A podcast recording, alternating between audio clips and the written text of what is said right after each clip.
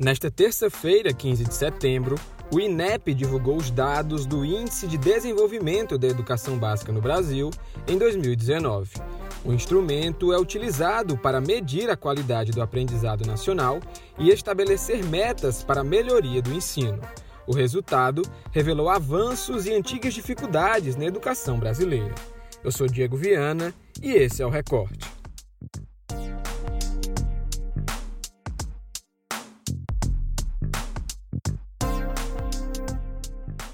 O IDEB foi criado em 2007 e hoje é o principal indicador de qualidade da educação do Brasil. Os cálculos são feitos a partir dos índices de aprendizagem e aprovação. A partir disso, é possível monitorar os índices da educação no país e traçar metas para o ano seguinte.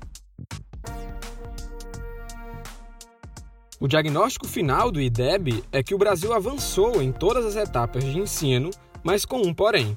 Apenas nos anos iniciais do ensino fundamental, do primeiro ao quinto ano, o país cumpriu a meta de qualidade nacional estabelecida para 2019. Para que você entenda melhor como o país avançou, mas não cumpriu algumas metas, o recorte traz os números revelados nessa terça-feira. Antes disso, é importante destacar que o IDEB é calculado em três etapas. Primeiro, vem os anos iniciais do ensino fundamental, que vai da primeira à quinta série. Segundo, vem os anos finais do ensino fundamental, que vai da sexta série ao nono ano. E por fim, o ensino médio, que vai do primeiro ao terceiro ano. Nos anos finais do ensino fundamental, a educação brasileira avançou de 4,7 para 4,9. No entanto, ficou abaixo da meta fixada para a etapa, que era de 5,2.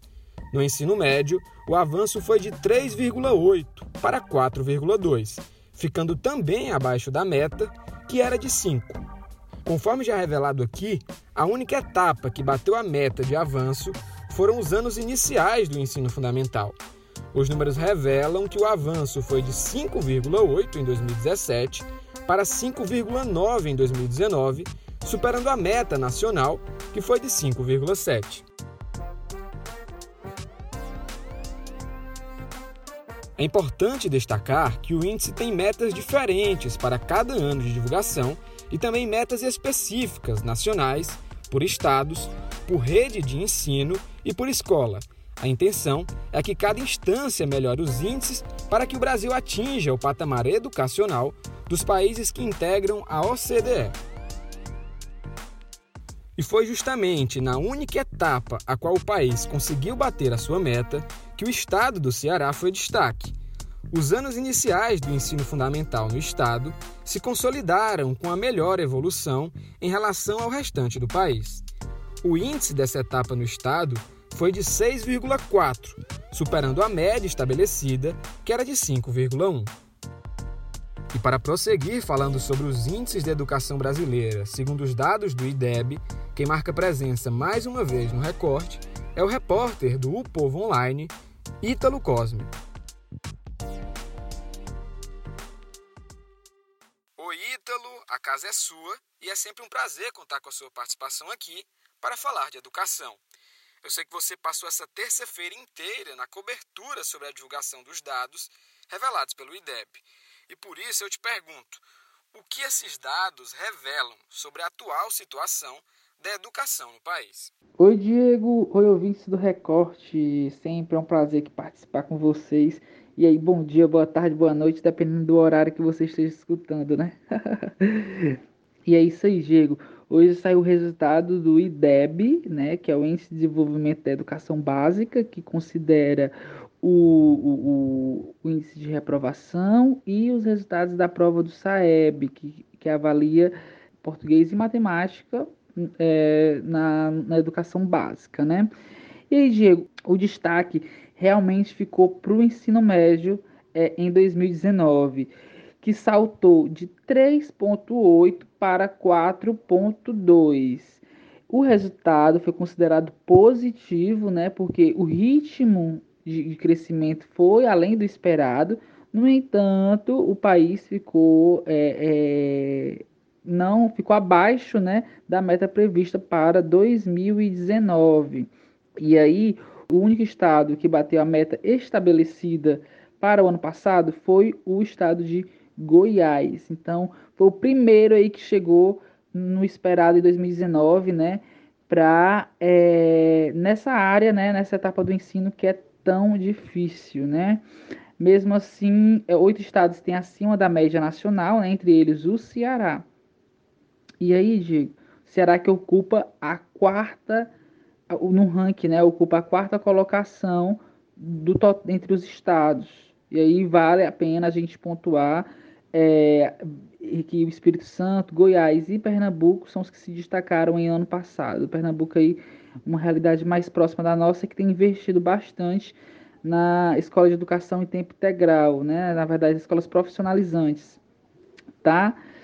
É, tem um ponto, Diego, que é importante a, a, gente citar, que é as escolas do Norte e Nordeste têm o, o, o, as escolas estaduais, né? Do Norte e Nordeste têm um IDEB mais baixo.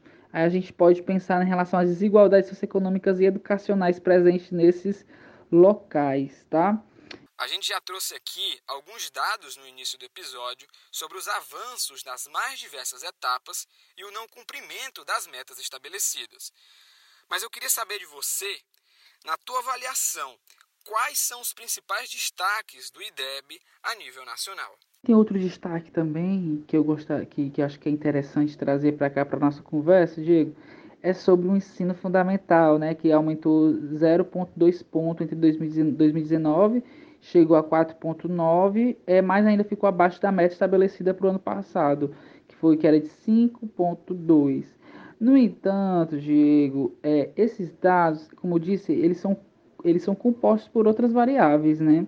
E aí uma dessas variáveis é a distorção idade-série, né? Caso do aluno atrasado em relação à, à série que é esperada para a idade dele.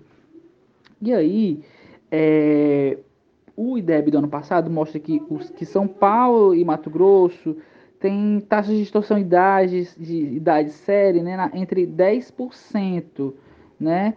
enquanto o, na Bahia, no Pará e no Ceará, esse número, nesse percentual, supera 40%. Então, é um ponto também do cenário nacional que a gente precisa estar atento. Agora, fazendo uma abordagem local sobre esse assunto, o que o índice revela sobre a educação aqui no Ceará? Sobre o Ceará, olha, é, Diego, o Ceará é destaque aí na educação dos anos iniciais do ensino fundamental, né, que vai do primeiro ao quinto ano, e nos finais do ensino fundamental, que vai do quinto a, do sexto ao nono ano.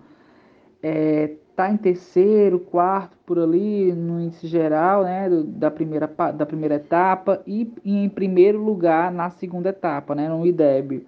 É, foi o melhor desempenho aí para essa etapa de ensino do Ceará. Mas, como eu disse, é, tem aí uma taxa de distorção idade séria aí para ser superada, né?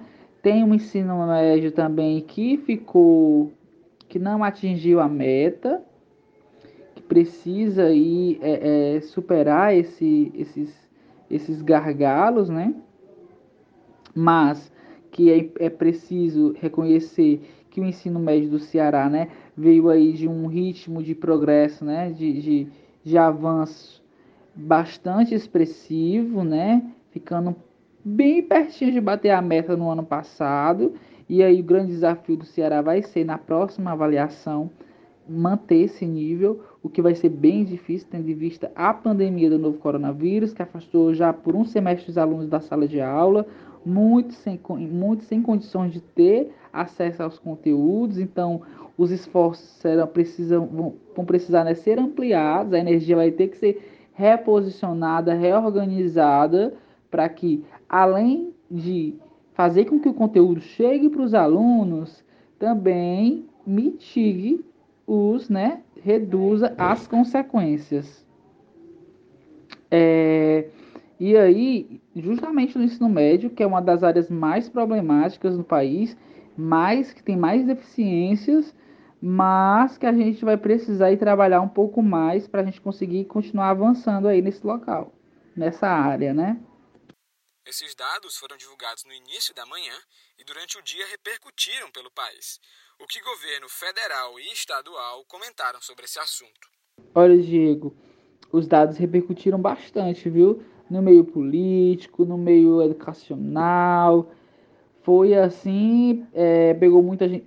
Todo mundo já esperava por esses dados, né? Mas aí, no contexto que nós vivemos, no político que nós vivemos, no MEC apagado, que passou por sucessivas trocas de ministros, é, isso ganha uma pitada a mais de, né, um tempero a mais nessa divulgação. Então, logo no início da manhã, o ministro Milton Ribeiro, ele falou que o MEC não era não representar e que ele não estava representando as igrejas evangélicas, que não era representando o não estava não estava representando um partido político, que estava de, aberto para o diálogo e colocou esses assuntos aí como um dos seus primeiros pronunciamentos, né, públicos, né? Ao lado dele estavam o presidente do INEP, Alexandre Lopes, também estava o presidente da Undime, Luiz Miguel, a secretária de Educação Básica do MEC, Isabel Pessoa, e a Cecília Mota, presidente do Conselho, além do Carlos Moreira, da Estatística do MEC, que cuida aí do, do, dos dados, né? E aí teve uma fala bastante interessante do, do Luiz Miguel, que alertou para os municípios que já estão né, tendo resultados bastante expressivos, né? Que estão com dificuldade de avançar. E e alertou para a necessidade de novas estratégias, novas possibilidades. É, o, a Cecília Mota, presidente do Conselho, também falou, é, na verdade o Luiz Miguel, ele deu uma alfinetada também, lembrar disso, ele deu uma alfinetada no MEC, que ele pediu articulação melhor entre os estados, municípios e o, o, o governo federal. A Cecília, presidente do Conselho, ela lembrou da necessidade de investimento maior no, na segunda etapa do ensino fundamental, né, nos anos finais. E aí, políticos compartilharam aqui né, no, Ceará, Ferreira Gomes, Ciro Ferreira Gomes, Ciro Gomes, teve o Divan cá também, que são peças fundamentais aí lá atrás, Isolda Sela, que lá atrás participaram aí do PAI, que é o Programa de Alfabetização da Idade Certa, que foi o início aí dessa revolução na educação do Ceará, que depois serviu aí para para como é que eu posso dizer, para de modelo para o restante do país, né? E mais cedo, na verdade, no período da tarde, o governador fez o comentário, né, fez, comentou e apresentou os dados ao povo cearense por meio das redes sociais oficiais do governo do estado e atribuiu os bons resultados aí do ensino básico no Ceará com um destaque realmente liderando aí figurando aí entre as melhores, né, entre os melhores na no ensino nas etapas iniciais e o melhor nas etapas finais do ensino fundamental do ensino fundamental figurando também tendo um aumento expressivo no ensino médio e o governador é, atrelou esse como é que eu posso dizer essas, esses bons resultados aí, a política de colaboração entre os municípios, né, parcerias, ao PAIC e ao programa de repasse dos recursos do ICMS, né, quase 20% aí do ICMS, que é o imposto sobre as mercadorias e serviços do Estado, vão para a educação, né? A dica de hoje do Recorte é a série de reportagens exclusivas do Povo Mais que falam sobre a história das mulheres no jornalismo cearense. O texto é da jornalista Regina Ribeiro, que conta como as mulheres sumiram da história do jornalismo no Ceará. O link para o conteúdo está disponível na descrição desse episódio. O recorte de hoje fica por aqui e até a próxima.